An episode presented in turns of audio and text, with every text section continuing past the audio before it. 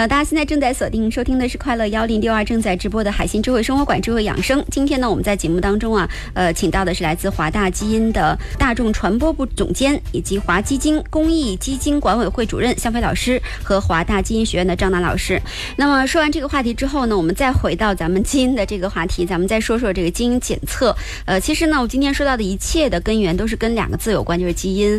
那么其实大家最为了解的，包括已经走进我们生活的，包括很多人已经开始做的，就是基因检测。在广告之前呢，向老师也说到了，说海鑫你有没有做过基因检测？我还真做过一次啊，好多年前。然后呢，也是呃有这样一个机会去做了这个基因检测，因为之前没有做过。然后呢，那时候还比较早的一个阶段，我原以为至少要这个抽个血呀，或者干点什么。后来才知道非常简单，就拿一个小小这个口腔试纸，呃对，然后呢，在这个呃口腔壁上刮了一下，口腔表皮脱落细胞。对，没错，这个基本上就结束了。然后呢，几个月之后就给了我几，因为我是跟我家人一起做的，就给了我们家人厚厚的几本啊这样的一个检测的一个结果。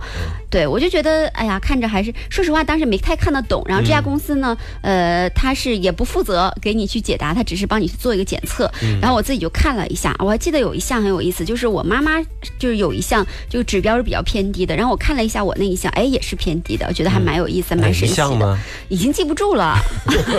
你应该今天把报告拿来，我们看一看。对啊，下次这个还是有机会的。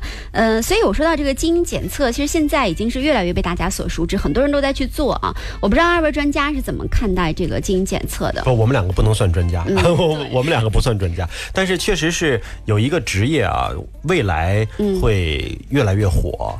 而且现在缺口特别的大，叫遗传咨询师。嗯，啊，就是你说的那个遗传报告，确实是很多非专业人士是完全看不懂的。对，我们两个也不一定有能力去做这样的解读。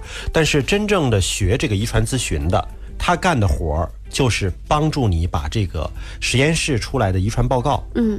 解读给你听，嗯，解释给你听，告诉你到底他说了是什么事情啊？那么这个岗位确实在全国，呃，能做这样工作的人和实际的需求量相比较，缺口是非常大的。嗯，前一段我是采访了咱们中国遗传咨询的。呃，专家啊，就是也是已经退休的协和退休的这个呃教授，呃，这个黄尚志老师。嗯，黄尚志教授呢，他也在谈到整个遗传咨询的领域的时候，现在是没有国家标准的，就很希望说通过他们的协会的标准，慢慢的推成行业标准，然后再变成国家的一个标准。比如说心理咨询师，你现在自学，你就可以去考试，就可以参加全国考试去拿证了。但是遗传咨询师目前还没有纳入到国家的考试标准当中来。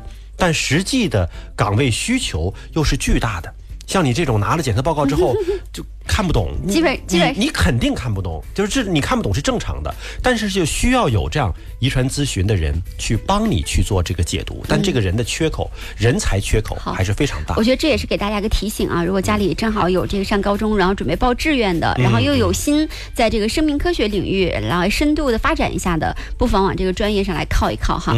哎，好，另外呢，我们再来说到这个基因检测，呃，现在一般都什么样的人需要做基因检测呢？或者说大家都需要做？吗？基因检测应该可以分成两大类啊，一大类是属于呃临床级别的啊，比如临床筛查，它是跟这个医院的医学服务紧密相关的，作为一种筛查的手法，给医生最终做确诊提供一个参考和依据啊。嗯，那这是属于临床级别的。还有一类呢，就是属于消费级别的。所谓消费级别的，就是它查的可能都是一些呃。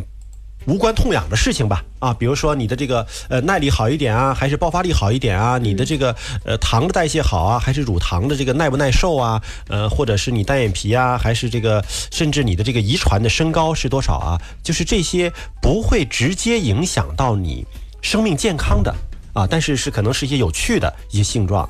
呃，一些表征，我怀疑海鑫做的那个检测很可能是属于消费级别的。嗯，我我没有看到，对，因为我没有看到那个报告嘛。对。那么如果是消费级别的，只要感兴趣的、经济能力允许的，都可以去做啊。那么临床级别的，那其实是要呃跟医生做深度的交流啊，由医生来进行推荐。对，其实大家现在更多的人，如果说是专业的想要去，就是专门的想去做基因检测，呃，更多的人是希望不仅仅是一个娱乐性的一个结果啊，可能想知道的，比如。如说我通过基因检测是否能够呃预测一些疾病啊？是不是能够给家族的遗传上哎有这样有一些什么样的影响，做一些什么样的改变呢？可能出于这样的心态的人还是比较多的。那就涉及到一个问题，就是说怎么样用一个正确的心态面对基因检测报告的结果啊？呃，哎，还有就是张楠，你的那个全基因组检测报告出来了吗？还没出来？还没出来。但是我个人做过一个消费级的，就是六十万位点的这个。你有什么那个呃可以透露的呃重大的遗传疾病吗？哎，就是做出来以后，我的心态非常的好，或者高风险，一项都没有。哦，那还行。那我就透露一个我的，我测了一个，因为我们公司给了一个免费的全基因组检测嘛，市面上大概要十几万吧。然后就员工就免费了，呃，免费了之后，顺便宣传一下华大的福利啊 每个员工都可以做。对对对，我拿到那个报告结果之后呢，呃，直接映入眼帘的就是老年痴呆的高危，哦，就是预示着我未来可能六十岁或者是七十岁，我六十岁就得吗？老年痴呆，它有个概念，六十五岁以上吧，好像是，反正就是大概那个时候你的那个风险可能比普通人要高很多。嗯，那怎么办呢？那么拿到这个检测，是不是意味着我就觉得我的人生可能到六十五岁就终止了？因为再往后的事儿，我可能就完全属于一个记不住的状态了啊！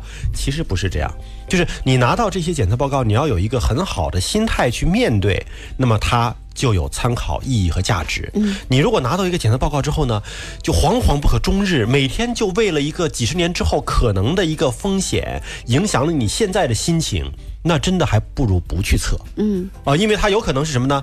你还没到六十岁呢，由于你的这种忧郁压力，先把癌症给整出来了，对吧？你先把别的疾病给憋出来了，对吧？呃，所以就是你要有一个非常良好的心态。如果你能够正确的认识，因为它所谓的遗传风险的这种相关性啊，它并不是一个决定因素。并不是说有了这个基因你就一定怎么怎么样，只不过是通过大数据的统计呢，在老年痴呆症的这个患者当中，可能哎这种概率你的风险是。偏高的，那还有个问题啊，比如说在这个基因检测当中，可能他没有说你有呃患癌症的这样的概率，但是呃你在这个成长过程当中会不会有患癌症的这样的一个情况发生呢？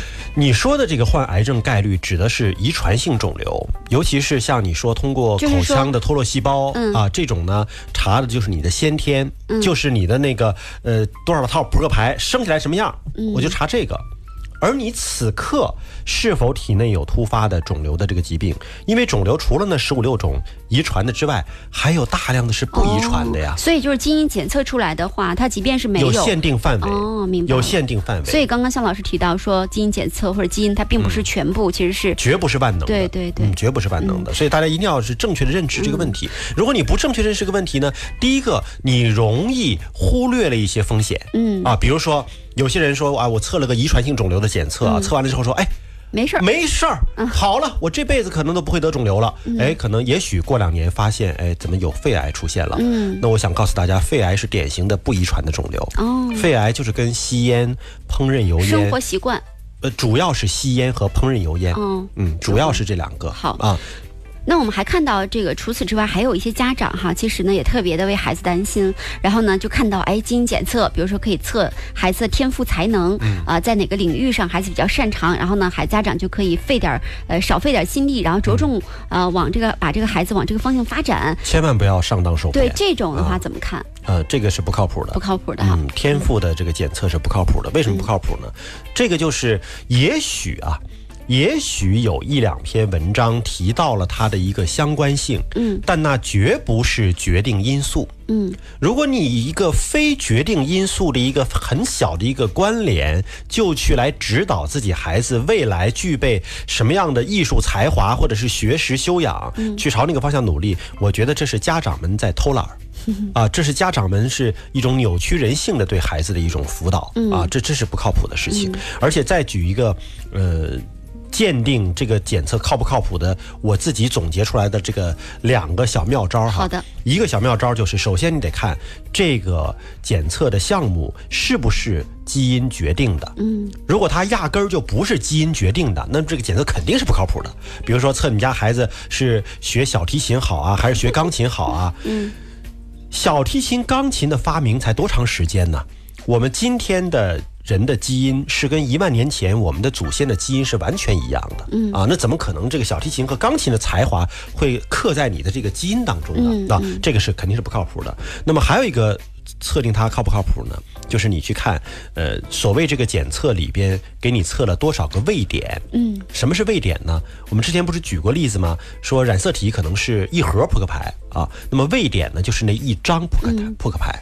那么这一张牌就是一个位点，那么测了多少个位点是跟这个检测的成本直接挂钩的。嗯，啊，测的位点越多，那么它的成本越高，相对它的准确性也就越好。嗯，如果说一个检测说这个，哎，我测你什么什么多少多少项风险，最后一看只测了一个位点啊，那那肯定也是不靠谱的。好，这两个小妙招大家记住啊！这个基因检测其实离我们已经是越来越近，已经走进我们的生活，不少人都已经做了。未来呢，可能也会往这个方向上，会觉得哎想去测一下。但是刚刚向老师提到这两点，大家对号入座一下哈。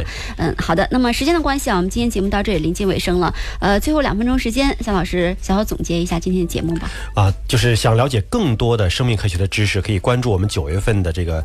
百校科普啊，我们现在呢是有四十多所学校报名了，那么我们的目标是一百所学校啊，所以呢，如果说深圳还有一些中学、小学，呃，愿意加入到这个行列当中来，我们是一个全免费的，讲师不收任何的费用，好。啊，连车马费都是我们自己出啊，只要学校有场地、有学生就可以了。嗯，好，最后的一句话交给张楠老师，我觉得应该说一下报名微信号是吧？是的，欢迎关注我们的微信公众号“华大创想空间速报”，创造的创，享受的享，除除了可以呃获取到我们的活动信息以外，同时这也是一个科普的线上平台，有更多的基因科普的相关信息。好的，呃，非常感谢来自华大基因的张楠老师和向飞老师在我们节目当中做出的分享。谢谢海鑫。未来也希望我们有机会去华大参观，多多了解基因方面的知识。谢谢听众朋友。嗯，好，再见。再见。再见。